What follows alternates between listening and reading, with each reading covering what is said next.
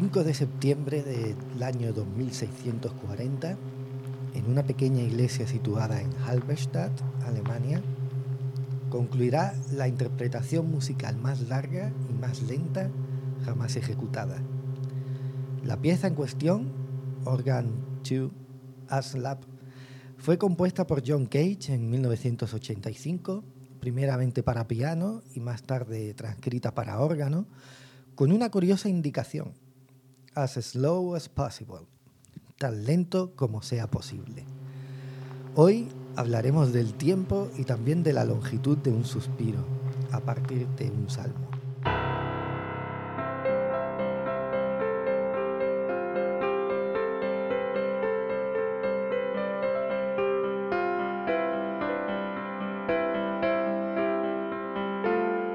Soy Daniel Jándula y este es tu intervalo.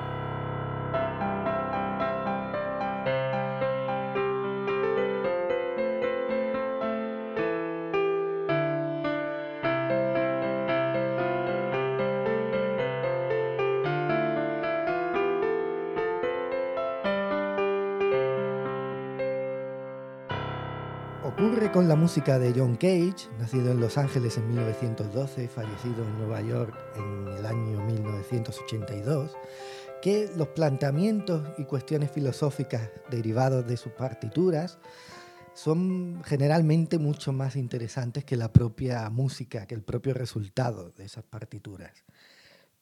De hecho, la obra más famosa de este complejo artista, eh, un tipo aficionado a la recolección de setas, y seguidor del budismo zen, eh, versa principalmente sobre el silencio.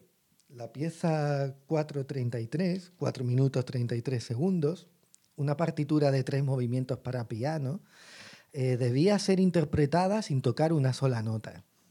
Con ella, lo que pretendía demostrar John Cage era que tanto la repetición perfecta de un concierto como la obtención del silencio total y absoluto son tareas completamente imposibles precisamente a causa de la influencia de aquellos factores externos y aleatorios que rodean a todo intérprete musical. En el caso de la pieza que hemos comentado, eh, Organ 2, eh, Organo 2, eh, la pregunta en cuestión era, ¿cómo definimos el término lentitud? Y más concretamente, ¿cómo se aplica la lentitud a un instrumento musical ya lento de por sí, eh, como el órgano, que no depende de límites temporales, como si eh, depende, por ejemplo, un piano, donde la vibración de sus cuerdas sí que es finita. En un órgano, simple y llanamente, depende del el tiempo que pasemos insuflando aire al instrumento. En 1997 hubo un simposio eh, en el que un grupo de organistas, musicólogos, constructores de órganos, pero también filósofos y teólogos mantuvieron una discusión sobre este asunto y llevaron el, tema a cuestiones técnicas, estéticas y por último también de, índole espiritual. Porque a fin de cuentas, eh, esta fue una pregunta que, se, surgió durante ese simposio, eh, ¿cuánto puede durar algo creado por el ser humano? Eh, ¿Seríamos capaces los hombres, las personas, de sostener inalterable una pieza musical durante siglos. En fin, lo que partió como una reflexión acerca del tiempo en música pronto tuvo implicaciones de todo tipo, desde cuánto resiste materialmente un órgano de tubos eh, o cuánto aguanta en pie la propia iglesia que lo alberga, a cómo una ciudad se ve transformada por un concierto que está durando siglos, incluso hasta la decisión sobre la duración de la propia obra, de la propia partitura. Y por supuesto una pregunta que no es menor, ni mucho menos. ¿Para qué? ¿Para qué hacer esto? ¿no? ¿Para qué emprender algo que a mucha gente le puede resultar absurdo? ¿no? ¿Qué sentido tiene plantearse algo que es etéreo, pero que no es eterno? Eh, algo que está más pensado para estimular nuestra capacidad de proyección que eh, con el fin de llevar una idea teórica hasta las últimas consecuencias. Bueno, tanto el emplazamiento donde se construiría el órgano, la iglesia de San Burcardi, como la extensión de la interpretación, 639 años, fueron establecidos a partir de referencias históricas y artísticas. En la catedral de esta ciudad alemana, eh, Halberstadt, eh, se construyó, fue donde se construyó el primer órgano fijo, allá por el año 1631 después de Cristo. Una cifra que si se resta al año 2000, que es cuando se eh, pretendía eh, empezar este experimento, en fin, la, cifra que obtenemos es 639. La iglesia, construida en el 1050 después de Cristo, fue un monasterio cistercense, fue también un granero, fue una destilería, un establo e incluso sirvió de pocilga cuando en la época de Napoleón este edificio fue finalmente ah, secularizado.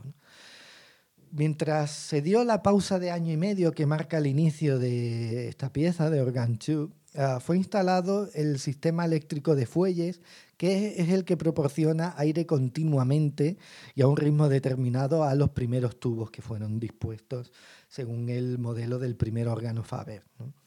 Mientras escucháis estas palabras mías, eh, mientras estáis con este podcast, en una pequeña iglesia románica medio construir de Alemania, están sonando los acordes re sostenido, la sostenido y mi, sin interrupción, sin una sola pausa. Eh, y de hecho faltan tres años para el próximo cambio de tono. ¿Y esto cómo está ocurriendo? Pues gracias a un sistema bastante complejos de bolsas de arena que sirven para mantener pulsados eh, a una presión fija, ¿no? continua, los pedales. Eh, también hay instalada eh, allí una vitrina de metacrilato que protege los tubos del órgano por un lado y por otro atenúan el sonido, porque hay que reconocer, y ahora lo vamos a comprobar, que puede resultar un poco irritante pasarte varios minutos seguidos escuchando únicamente